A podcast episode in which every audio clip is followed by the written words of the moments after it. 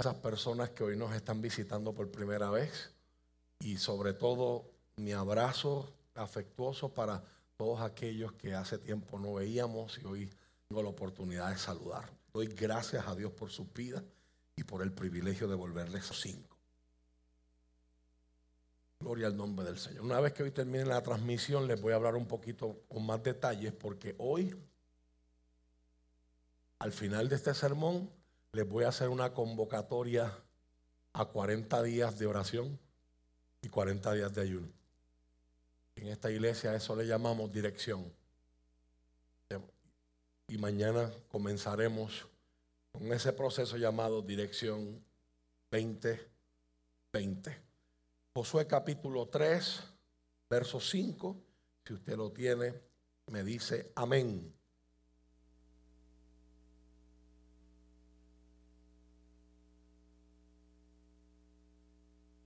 La palabra se lee con toda reverencia y la bendición del Padre, del Hijo y del Espíritu Santo.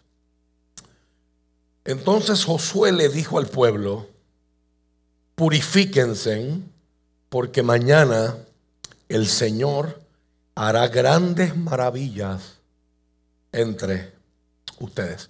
La Reina Valera 1960 traduce ese mismo verso diciendo, y Josué dijo al pueblo, santificaos, porque Jehová hará mañana maravillas entre vosotros. Señor, en esta mañana te necesitamos, nos abrimos a ti y en este año litúrgico para nuestra iglesia, te pedimos Espíritu Santo que nos lleves a tu palabra, que nos ancles nos permitas desarrollar raíces fuertes en tu escritura. Queremos ser discípulos de Cristo, no solamente gente que va a una iglesia, que va a un templo a congregarse. Queremos, Señor, conocerte. Anhelamos, necesitamos, aunque quizás conscientemente por cómo nos sintamos hoy, no lo anhelemos, necesitamos intimidad, cercanía contigo. Espíritu de Dios, toma control de este tiempo. Tu presencia, mientras cantamos para ti, estaba de una manera muy palpable y muy evidente en el santuario. Yo te pido, Señor, que sigas sanando, que sigas consolando, que sigas acompañando, pero que en esta hora nos enseñes, nos dirijas, que en esta hora quites velo y cosas que están ocultas como aprendían mis queridos hermanos en la clase de discipulado que comenzó este pasado jueves, cosas que están escondidas para nosotros se, ha quitado el velo y tengamos revelación, tengamos aprendizaje, tengamos conocimiento. Ilumina, Señor, nuestras mentes para poder entender tu palabra. Pero por favor, prepara nuestros corazones y danos corazones receptivos y sensibles, mentes abiertas, donde tu palabra pueda sembrarse, incrustarse y producir fruto abundante. Que tu palabra haga lo que tú la diseñaste para hacer en nuestra vida, Señor, te pedimos en esta mañana. Que como dice ella misma, no retorne atrás vacía. En el nombre de Jesús, en el nombre de Cristo. Amén y amén. Te puedes sentar. Quiero comenzar a hablar sobre el tema de consagración. Ya mismo explicaremos qué es eso. Yo comienzo con una pregunta en esta mañana. ¿Cuántos desean ver más de Dios?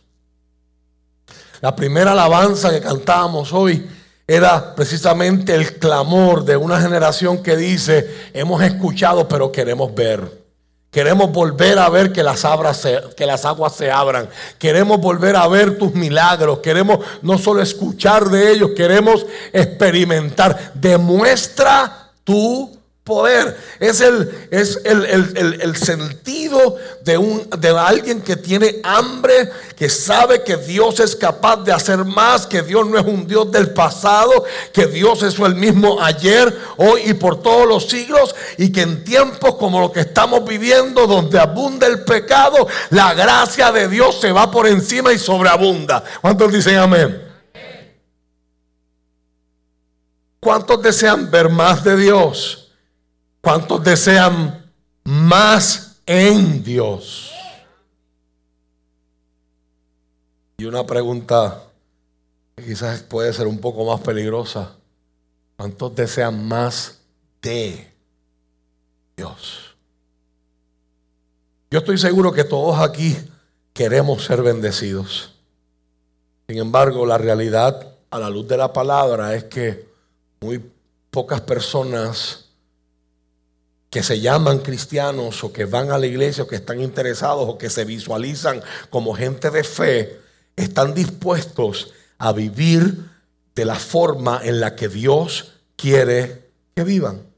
Escuchan a predicadores que solamente les van a hablar de cosas materiales y de bendiciones materiales en vez de enseñarles a vivir para Dios.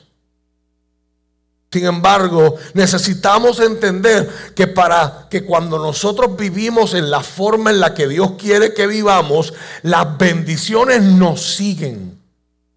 Así que cierra el Salmo 23 en medio de una expresión de seguridad. El pastor, el Señor es mi pastor, el Señor me da dirección, el Señor me da protección, el Señor me alimenta, el Señor me conforta, el Señor me cuida. No tengo miedo en el valle de sombra de muerte porque Él está ahí conmigo en medio de los momentos más difíciles de mi vida. Luego el ambiente cambia, la metáfora se cambia y ahora ya no es el pastor, es el anfitrión de la casa que se alegra de que yo esté visitándole. Unge mi, cabeza con aceite y luego derrama de la copa hasta que se desborda para que yo me, me dé cuenta que yo soy bienvenido. Y el salmista termina con esa expresión de seguridad diciendo, yo correré delante de las bendiciones. Así que dice, yo perseguiré las bendiciones. Yo estaré buscando códigos secretos para desatar mucha mortal. Bendiciones. Yo estaré eh, entendiendo cómo aprieto botones para que Dios suelte aquello, atarles todo otro al Señor. Así no es que dice, el bien y la misericordia me van a seguir todos los días de mi vida. Uno de los mayores peligros en la vida cristiana es que convirtamos el regalo de Dios en la bendición y se nos olvide que la bendición grande no está en el regalo, sino está en quien te lo dio.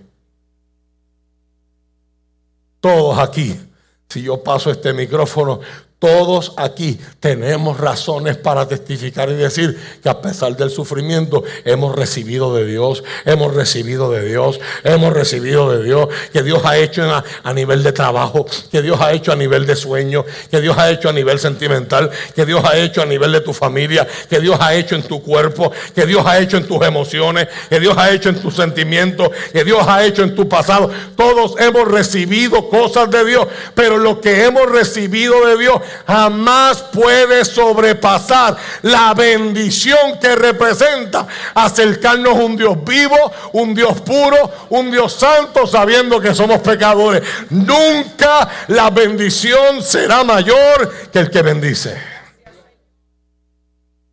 El contexto de este pasaje es un contexto muy peculiar.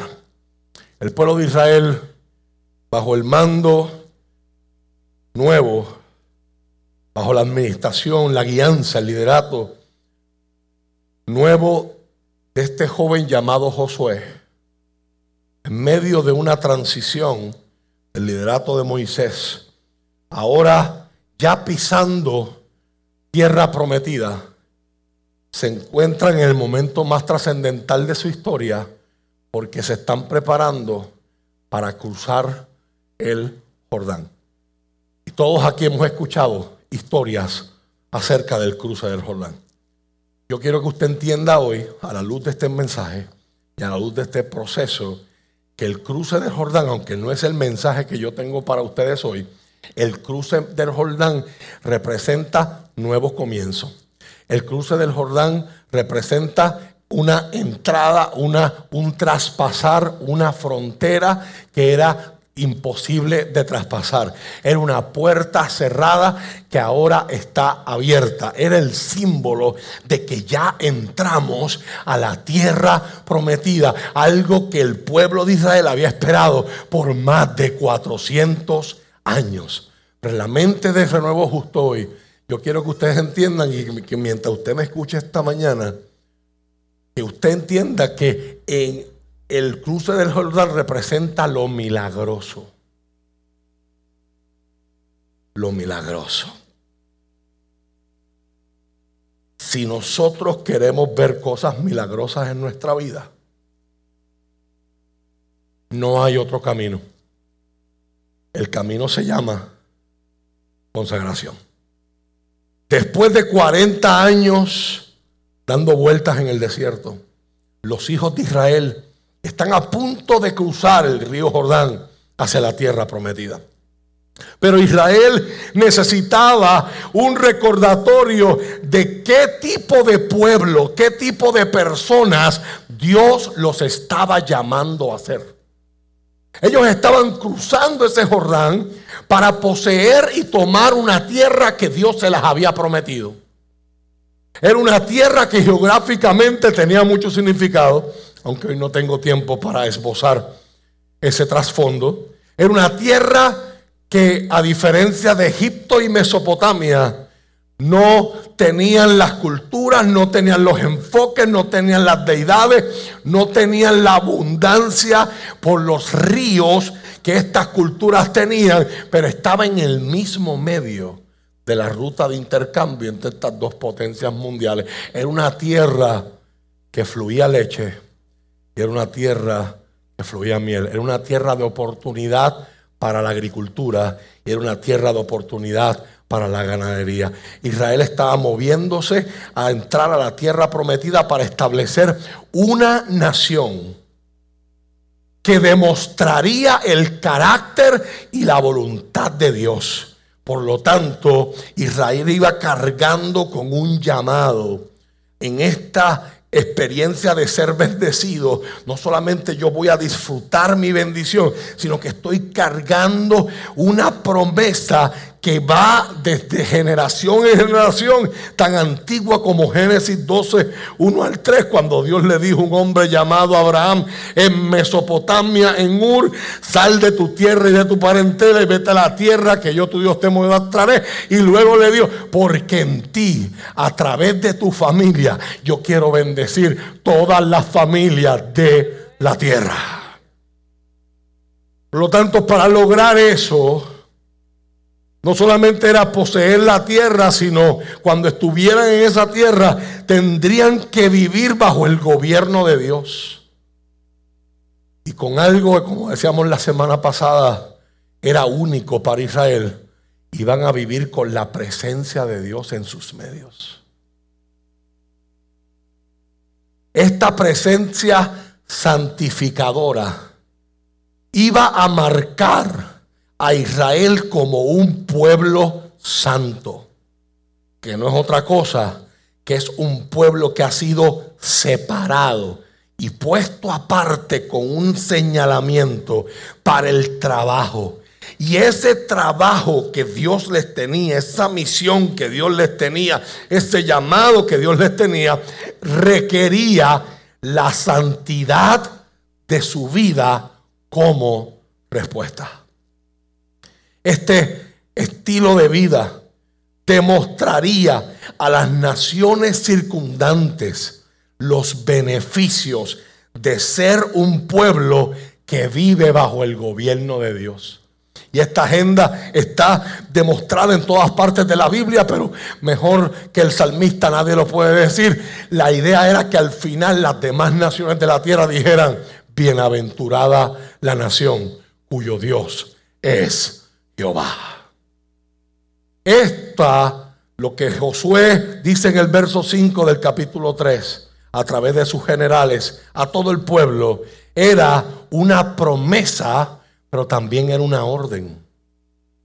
El cumplimiento de la promesa dependía de la obediencia a la orden. Si el verso 5 no dice, pues, el que tenga tiempo y deseo, el que, el que le llame la atención, pues por favor purifíquese. Cuando usted lee ahí, desde el español hasta el original hebreo, de donde sale ese español, está en imperativo, es una orden, es un comando. Purifíquense, santifíquense. Hay promesas de Dios que son incondicionales y todo lo que tenemos que hacer es creerlas. Pero hay otras promesas de Dios que vienen con ciertas condiciones. Y al cumplir con estas condiciones, nosotros no nos estamos ganando la bendición de Dios, porque nuestra condición de pecado nos descalifica para ganarnos nada. Pero estamos preparando nuestros corazones para que estén listos para que esa bendición llegue. Déjeme repetir eso otra vez. Al usted cumplir con las condiciones que Dios da para algunas promesas del Antiguo Testamento, promesas condicionadas, le llaman algunos predicadores, usted no se está ganando la bendición, usted está preparando su corazón para recibir lo que Dios te quiere dar. Hay personas que andan caminando por la vida por la bendición que Dios les quiere dar sobre sus cabezas ya. Y no ha llegado a sus brazos porque todavía no están listos. Y tú estás esperando por Dios y tu bendición está esperando por ti. Porque si el Señor te la entrega y tú no estás listo, puedes transformar una bendición en una maldición. Y Dios te ama tanto. Dios te ama tanto. Te voy a explicar un ejemplo bien bobo. Mi hijo se está empezando a interesar en carros. Y hay un vecino donde nosotros vivimos que tiene un Mustang, pero no cualquier Mustang. Él tiene el Mustang Shelby Cobra. Si usted sabe de carros, pues yo no tengo que decirle más nada. Si usted no sabe de carros, pues eso es una bestia el motor de eso, cuando eso prende, se entera toda la urbanización de que él prendió el carro. Pero imagínense cómo corre. Rafael me dice, papá, yo cuando sea grande voy a tener un Mustang. Y lo quiero convertible.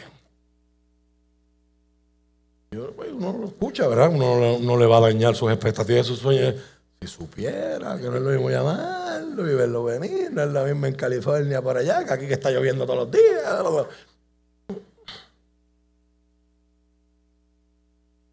Y un día, él estaba en una de esas conversaciones y Giselle le dice, ¿sabías que a tu papá por poco le regalan un Mustang?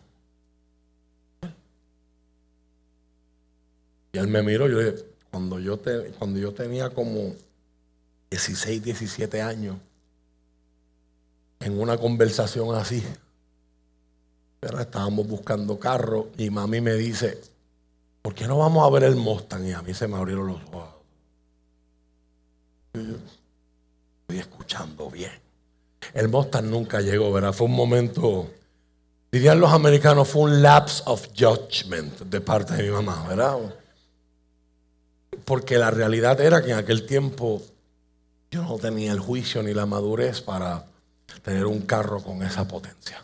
Y quizás aquella bendición hubiese sido una tragedia. ¿Cuántos aquí conocen padres que hoy cargan ese dolor? Yo le compré la motora, yo le compré el full track, yo le compré el, el vehículo deportivo, hay bendiciones que si usted las recibe antes de tiempo, antes de que usted esté listo aquí y esté listo aquí. Mira el que está a tu lado y dice, te puedes estrellar. Y cuando llega el accidente, no es que Dios es malo. Dios, la Biblia dice en Santiago capítulo 1 que toda buena dádiva y todo don perfecto, todo buena, todo buen dar y todo regalo perfecto siempre viene de arriba. Que Satanás, que el mundo jamás te convenza de lo contrario. Si tú tienes hoy cosas buenas, no es porque el mundo te las dio. Si tú tienes bendiciones que valora, no es porque el mundo te las entregó, aunque parezcan cosas físicas, aunque parezcan fruto de tu trabajo. Si tú tienes cosas buenas, Santiago y las palabras dice, vinieron de arriba. Todo lo bueno que ha pasado en tu vida viene de arriba. Dios es bueno y desea buenas cosas para usted.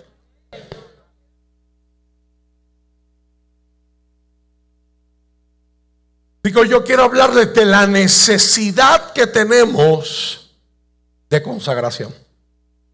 Primero necesitamos entender qué significa consagración y la consagración tiene dos aspectos. Consagración puesto de forma sencilla significa que tenemos que separarnos del pecado y acercarnos más a Dios. Envuelve dejar de hacer, pero también envuelve comenzar a hacer otras cosas. Envuelve una separación, envuelve una distancia envuelve entrar en un tipo de arreglo o vida que la Biblia llama especial. La palabra santidad o santo, kadosh en hebreo, significa distinto, separado, especial, consagrado. Yo no sé si usted ha estado alguna vez presente cuando algo se consagra. En el siglo pasado, no soy de tan lejos, pero fue hace 22 años atrás, había una costumbre que la gente compraba casas, la gente compraba carros y venía donde el pastor y le decía, pastor, para que me unja. ¿Eh? Querido amigo que está aquí, ayer compró una boba preciosa. Bueno, su esposa. Mujer es el poder siempre.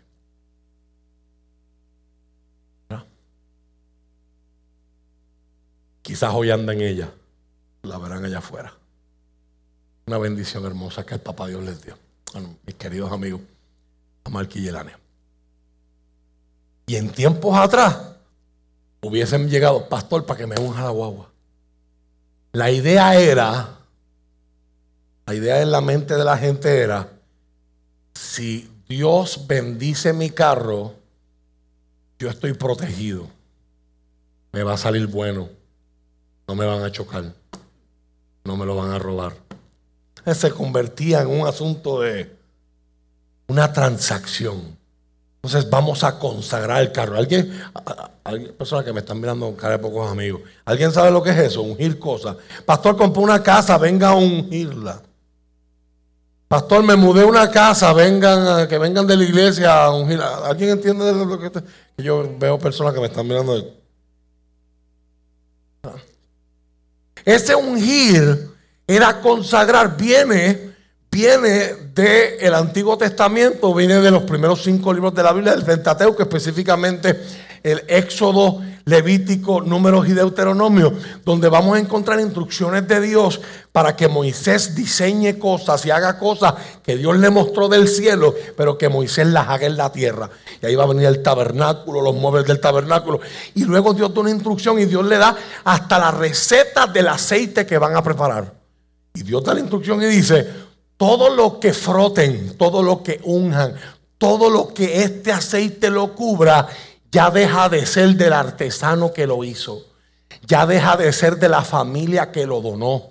Ya deja de ser del que lo compró y se convierte en mío. O sea, el acto de consagrar algo denota un ownership, denota un reconocimiento de que ese algo le pertenece a Dios. Y en el caso de los sacerdotes como Aarón, sumo sacerdote y los levitas, ese alguien le pertenece a Dios. Es lo que más me interesa hoy. Ahora, ¿por qué? ¿De dónde viene ese purifíquense? Por favor, acompáñenme en los minutos que me quedan al libro de Éxodo capítulo 19, versos del 9 al 15. Con énfasis en los versos 14 y 15.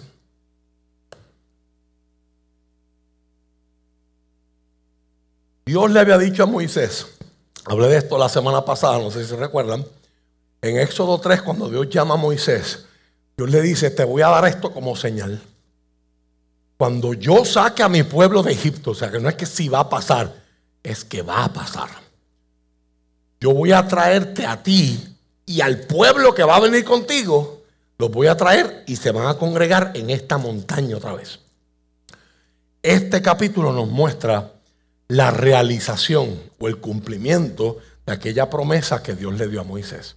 Es un capítulo súper trascendental y súper especial en la Biblia y en la historia de Israel, porque es la primera vez que aquel pueblo que vio plagas, que vio el mar rojo abrirse, ahora va a haber una manifestación visible del Dios que les ha estado hablando a través de Moisés todo este tiempo.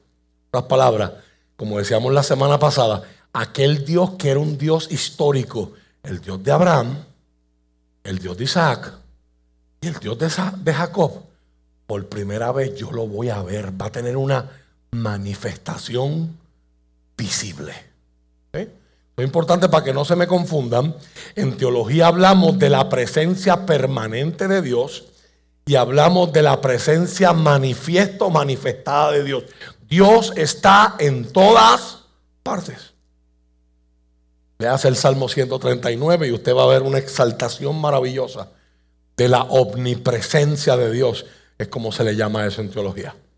Ahora, hay lugares donde Dios decide dar evidencia de que Él está allí. Es importante que entiendas eso. Van a haber momentos donde tú no vas a sentir a Dios. Y es importante que tú entiendas y aprendas en este 2022 que este camino no es de sentimiento, porque hay momentos donde lo que estás viviendo es tan fuerte que no sientes a Dios.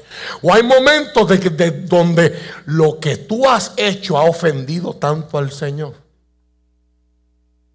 que la comunión que tenías con el Espíritu Santo se cortó y Él está contristado y no sientes a Dios.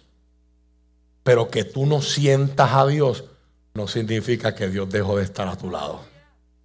Que tú no sientas a Dios no significa que Dios está ahora mismo al lado tuyo.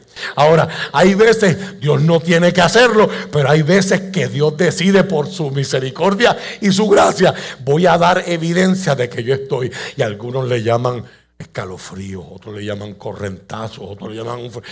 Yo no te lo explicarlo en palabras, pero yo sentí algo, pastora. ¿Cuánto le ha pasado eso? Hay veces que Dios da evidencias de que Él está. En el pueblo de Israel, esta es la evidencia, dice el verso 9. Luego el Señor le dijo a Moisés, yo me presentaré ante ti en una densa nube, para que el pueblo pueda oírme cuando hable contigo. Así ellos siempre confiarán en ti. Moisés le dijo al Señor lo que el pueblo había dicho. Después el Señor le dijo a Moisés, desciende y prepara al pueblo para mi llegada conságralos hoy y mañana. ¿Y qué significa consagrar en este contexto que es la primera vez que aparece? Haz que laven tus ropas. Es importante que usted subraye eso, lo anote y lo grabe en su corazón. La última bienaventuranza de la Biblia vuelve a este punto. A propósito. Haz que laven sus ropas. Asegúrate de que estén... el lavar la ropa es un acto de qué? Preparación. Asegúrate de que estén preparados para el tercer día. Porque ese día el Señor descenderá sobre el monte Sinaí a la vista de todo el pueblo. Qué brutal debe haber sido estar en ese lugar. Marca un límite alrededor del monte y dile al pueblo esta advertencia, tengan cuidado, no suban al monte, ni siquiera toquen los límites. Cualquiera que toque el monte será ejecutado. Mi aparición, mis reglas. Mi presencia, mis reglas. El Señor. Si usted trata de analizar esto con, ¿verdad? con su mente moderna de derechos humanos, usted se va, a volver un ocho.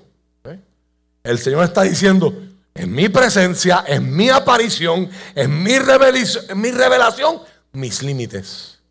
Ninguna mano puede tocar a la persona o al animal que traspase el límite, sino que esa persona morirá apedreada o atravesada con flechas. Ellos tendrán que morir.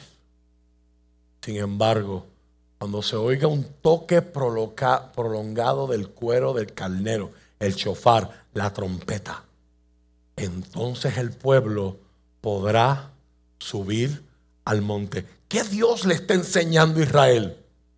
Le está enseñando una, una, lección gráfica y práctica de lo que es consagración y lo que es santidad. Santidad es que hay unos límites y yo no los puedo violar.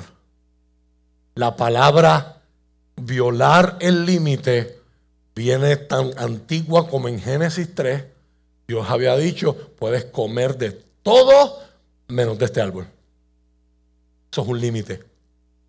Mientras el hombre y la mujer respetaron esos límites, ellos vivían en santidad. Y la santidad se caracteriza por la obediencia. ¿Lo estás viendo? Importante que estas palabras vayan percolando en tu mente y en tu corazón.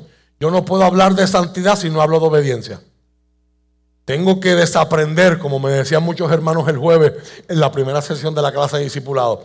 Tengo que desaprender para volver a aprender. Santidad no es una lista de cómo se viste o cómo no se viste. Santidad es obediencia. Y para Israel, recuerda, este es un pueblo esclavo que está saliendo de Egipto, que no saben nada y menos de las cosas de Dios. Dios está poniendo límites claros y siendo bien gráfico. Esto es un asunto de vida, muerte. Quizás a ti las flechas te chocan. Quizás a ti el que, wow, pero por pasar, por pasar de aquí a allá, matar a alguien apedreado o a flechazo. Hay gente que hoy tiene un pie en el infierno y están lo más tranquilo. Deberían cogerlo tan en serio como lo cogió aquel pueblo. Miedos a las piedras y miedo a los flechazos santidad. Ustedes no pueden acercarse hasta que yo diga. Verso 14. Así que Moisés descendió a donde estaba el pueblo, consagró a la gente. ¿Lo viste o no lo viste? La primera vez que aparece el verbo conságralos era prepáralos para que me conozcan, para que accedan, para que se acerquen, porque eso es una bendición conságralos para la adoración. Y otra vez se vuelve a repetir, y ellos lavaron sus ropas. Les dijo, verso 15, prepárense para el tercer día y hasta entonces absténganse de tener relaciones sexuales. Esta es la base por la cual el apóstol Pablo en Primera de Corintios capítulo 7, él como rabino judío está mirando la ley y ahora le está escribiendo un pueblo que es mezclado gentil y judío y le dice, la única razón, que está hablando del matrimonio, la única razón por la que un matrimonio debe de dejar, la única razón permitida o justificada para que un matrimonio deje de dejar de tener relaciones sexuales es que se pongan de acuerdo los dos para ayunar y orar. ¿Por qué Pablo está hablando de eso en una cultura como la cultura griega, donde, donde el sexo y la inmoralidad sexual es rampante, es desordenado y desenfrenado, porque Pablo está mirando atrás a este verso. ¿Qué sabe el Señor? Que a veces nosotros ignoramos de ellos, ¿verdad? Y frenar todo lo que es sexual.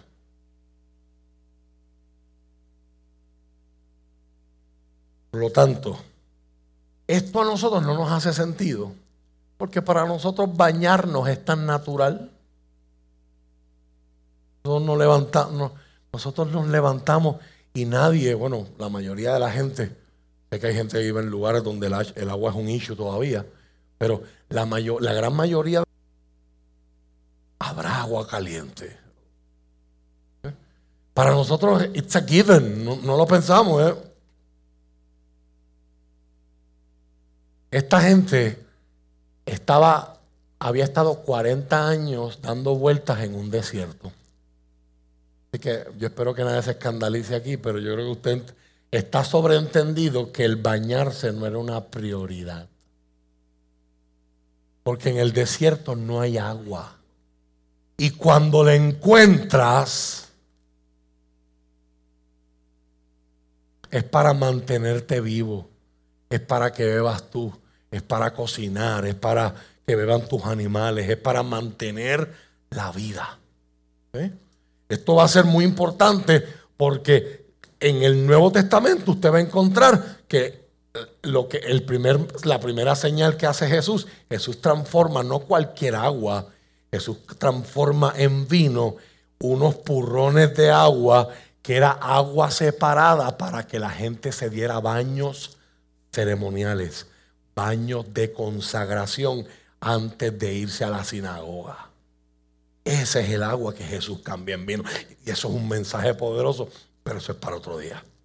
Por lo tanto, la imagen bíblica de lavar el cuerpo y cambiarte la ropa simbolizaba tener un nuevo comienzo en Dios. Y eso va a estar por todas partes en la escritura de Pablo.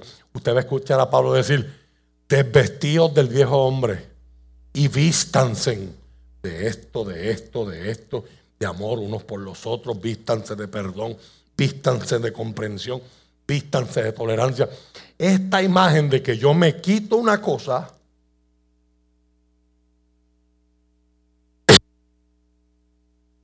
disculpen, y me pongo otra, va a estar por todas partes en la Biblia, pero viene de aquí lavarte, vestirte, es empezar de nuevo.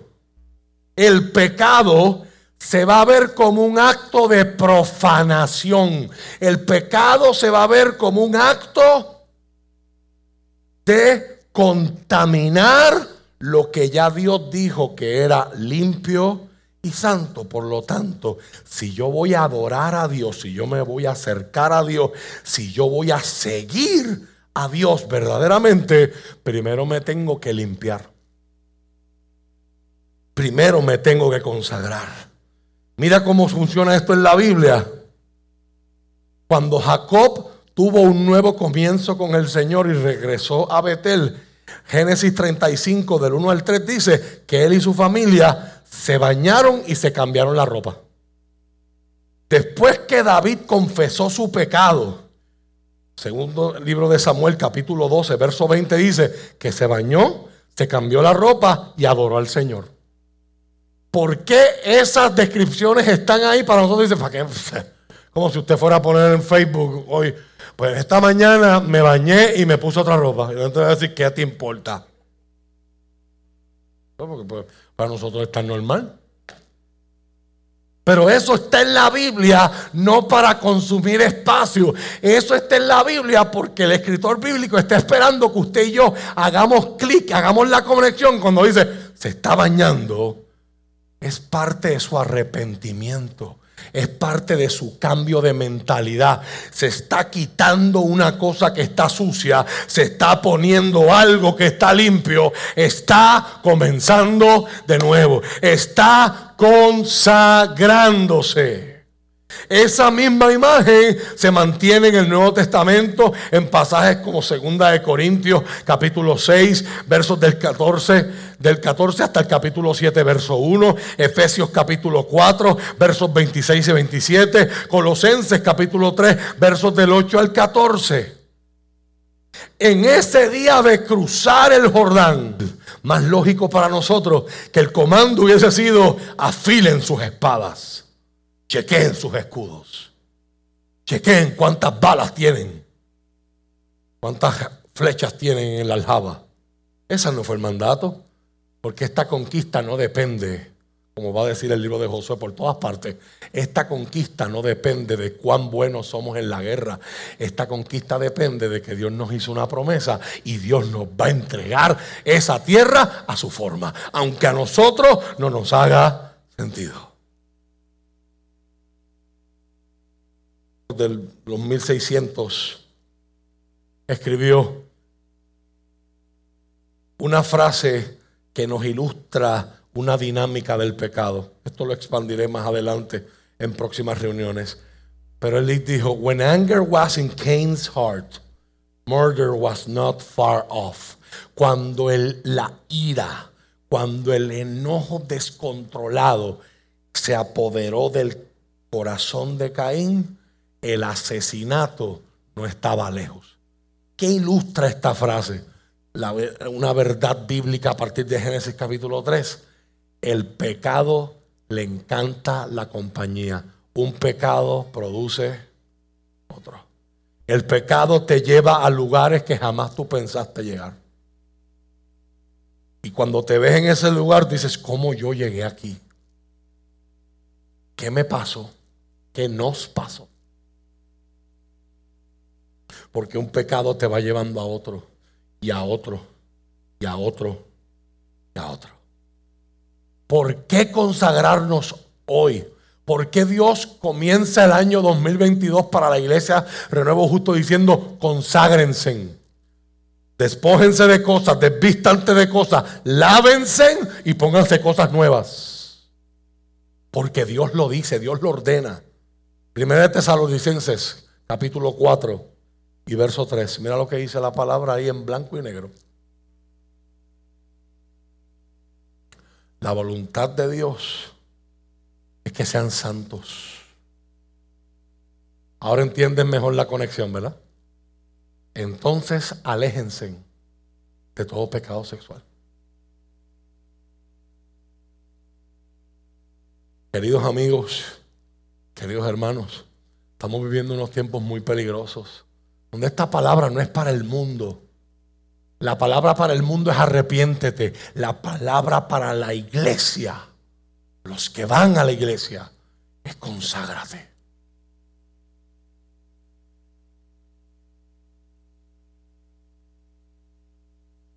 Interesante cómo uno escucha conversaciones, uno escucha, habla con gente.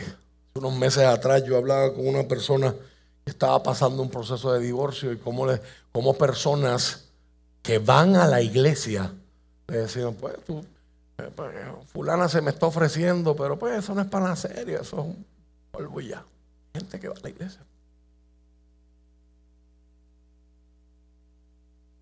Y luego nos preguntamos, ¿qué la gente no quiere venir? ¿Por qué ya no ocurren las cosas que antes ocurrían? Porque ya no se ve a Dios como antes se veía. Dios dice, si queremos un año bendecido y un año de crecimiento, si tú quieres que haya un antes y un después en tu vida, lo está diciendo el Señor. Mi voluntad. Van a querer lo que tú tienes, a vivir lo que tú vives, a sentir lo que tú sientes, a experimentar lo que tú estás experimentando. Hebreos capítulo 12, verso 14.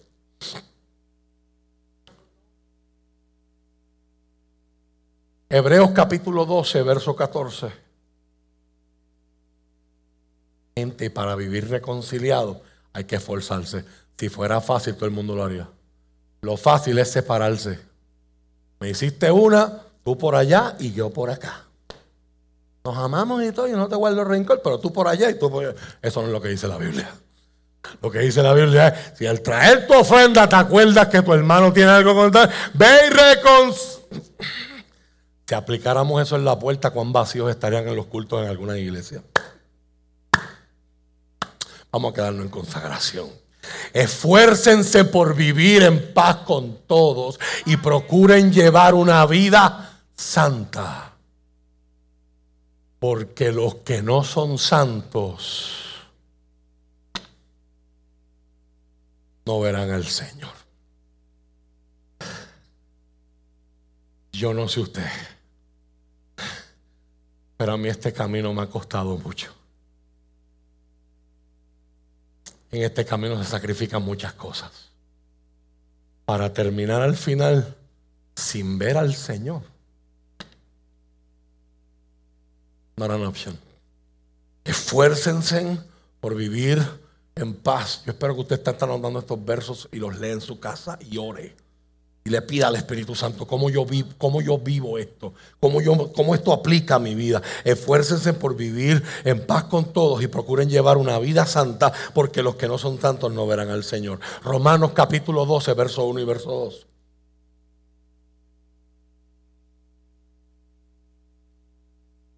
Para muchos de ustedes esta escritura es bien conocida. Por lo tanto, amados hermanos, les ruego que entreguen su cuerpo a Dios por todo lo que Él ha hecho a favor de ustedes. Que sea un sacrificio vivo y santo. La clase de sacrificio que a Él le agrada. Esa es la verdadera forma de adorarlo. No imiten las conductas ni las costumbres de este mundo. Más bien dejen que Dios los transforme en personas nuevas al cambiarles la manera de pensar. Entonces aprenderán a conocer la voluntad de Dios para ustedes, la cual es buena, agradable y perfecta. Si, si, yo entiendo que la voluntad de Dios es buena porque Dios es bueno, que la voluntad de Dios es agradable porque Dios te conviene, el cambiar de traje te conviene, el nuevo comienzo te conviene. Habrá alguien que diga amén. Así lo, así lo que te salga hace un ouch, pero di algo en esta mañana.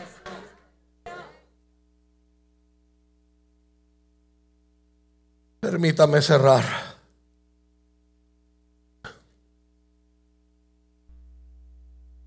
Creo que esta historia lo va a resumir.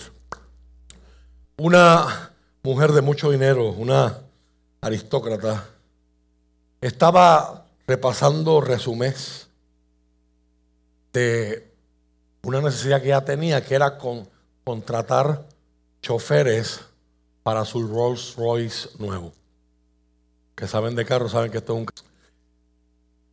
Y ella resumió, ¿verdad? redujo los resumés a tres posibles candidatos y los invitó a su mansión. Los escortó a, cada uno de ellos a el driveway, ¿verdad? el lugar por donde van los carros, y los llevó a una pared de ladrillos que estaba en la parte de atrás y le hizo la siguiente pregunta. Si usted estaba, si usted estuviera guiando mi Rolls Royce, ¿cuán cerca tú piensas que pudieras llegar a esa pared de ladrillo sin rayar o chocar mi carro? El primer aplicante dice, hmm, yo creo que yo puedo llevar el carro a pie de la pared y no dañarlo. Trae el segundo aplicante y le hace la misma pregunta y él contesta, hmm, yo creo que yo puedo llevarlo hasta 6 pulgadas. Con los espejos soy un caballo y con la camarita arriba a 6 pulgadas. Será pared de ladrillo. Luego vino el tercer aplicante, tercer candidato, y le hizo la misma pregunta. Y él ni siquiera titubió y dijo, Madame, yo no sé cuán cerca yo pudiera llegar a la pared sin dañarte el carro. Pero si yo estuviera guiando tu carro, yo me mantendría lo más lejos posible de la pared para que el dañarlo no sea una posibilidad. ¿A quién usted piensa que le dieron el trabajo? Creo que esto ilustra la relación que debe haber en nuestras vidas con el pecado. El enfoque de mucha gente es, hazte un experto para que tú puedas andar. El risco está ahí y tú eres tan caballote que puedes caminar por acá. Y otros dicen, no, yo voy a tener un poquito de precaución. El risco está ahí, yo voy a andar acá. Pero si el risco está ahí, ¿para qué yo quiero estar aquí? Si esto me daña, si esto se siente bien, pero después deja unos efectos devastadores en mi vida. Si esto marca mis relaciones, si esto daña mi reputación, si esto daña mi, mi paz mental, si esto daña mi relación con Dios. Y esto que yo tengo vale tanto. Piensa en el Rolls Royce. ¿Para qué estar planificando estar cerca de la pared cuando lo que en realidad tengo que estar es lejos de ella? Iglesia amada, el llamado de la hora no es a ver quién se acerca más a la pared sin dañarlo. El llamado de la hora es, como dice Pablo a Timoteo, a que huyamos de aquellas cosas que son legales, son lícitas, son permitidas, pero no te convienen. No te convienen. Hoy yo te invito a ponerte sobre tus pies. Mientras proyectamos en la pantalla el Salmo 51. Quiero regalarte esta oración, muchos de ustedes ya la conocen, para otros quizás va a ser la primera vez que la vas a ver. El Salmo 51 es la canción de consagración que el rey David compone cuando fue confrontado por Dios a través de su amigo el profeta Natán en todo este esquema de malversación de fondos, adulterio, homicidio, conspiración.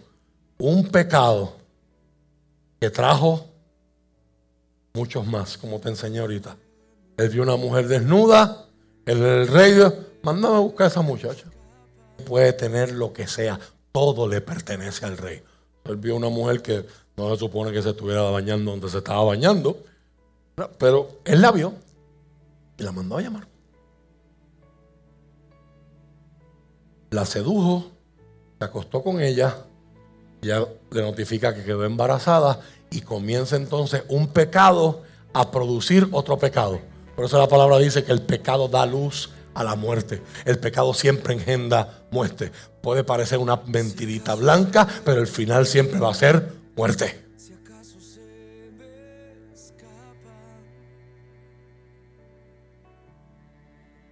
Y de fornicación pasamos a mentira. Mándame a buscar a vamos a emborracharlo. Dice, que tú eres tan bueno, tú eres tan caballote en la guerra que yo te, te traje una noche, porque yo sé que tú tienes que extrañar a tu esposa, porque Pósate conmigo una noche para que cuando en nueve meses tú digas, eso es mío. Un tiempo donde no hay pruebas de paternidad. La mente de David estaba todo como el chapulín colorado. Fríamente Para aquel hombre le salió leal. Yo no soy ni de tu pueblo, yo soy de los hititas. Pero ¿cómo yo puedo estar con mi esposa cuando mis hermanos están en la guerra? No tanto, no me salió la mentira. Déjame otra cosa en mi desesperación. Ah, pues llévale esta carta al general que está por encima de ti. Porque Urias Eteo era un general también. Llévala por encima al comandante. Y les pónganle en el lugar más difícil de la batalla. Y cuando la batalla se ponga fuerte, déjenlo solo. Urias carga en su mano las órdenes de su muerte. Y por su lealtad las llevó a ejecutarse. Y cuando se llegó la noticia de que el hombre estaba muerto, David manda a buscar a la viuda y en los ojos del pueblo, wow, qué rey más compasivo. Una viuda que quedó desamparada, y sin hijo. No puede trabajar y el rey la adopta y la coge. Qué rey más bueno. Y todo el mundo estaba celebrando santo y bueno hasta que llegó un hombre de Dios. ¿Cuántos aquí han conocido o han tenido interacciones con hombres de Dios que, o mujeres de Dios que te han incomodado? Que te han dicho lo que tú no quieres escuchar, pero necesitas, necesitas que alguien te lo diga. Gracias y disculpa. Un hombre de Dios que le dijo, habían, habían dos hombres, uno tenía muchas ovejas, pero había otro que tenía una sola. David era un pastor de ovejas y ese, ese, ese trabajo para él tenía unos recuerdos especiales. Y había uno que tenía una sola y este tenía un montón. Y el que tenía un montón le robó al que solamente tenía una. Y David se levanta de su trono furioso. ¿Quién es ese hombre que lo voy a matar? Quiere el Señor que en tu vida hay esa gente que pueda decirte de parte de Dios, aunque tú te enojes con ellos y no les vuelvas a hablar, pero te puedan decir, tú eres ese hombre. Cuando David fue confrontado por su amigo el profeta, decidió no matarlo. Podía hacerlo como rey, lo podía matar. Pero decidió componer esta canción. Yo te pido que inclines tu rostro y cierres tus ojos. Y mientras comenzamos este viaje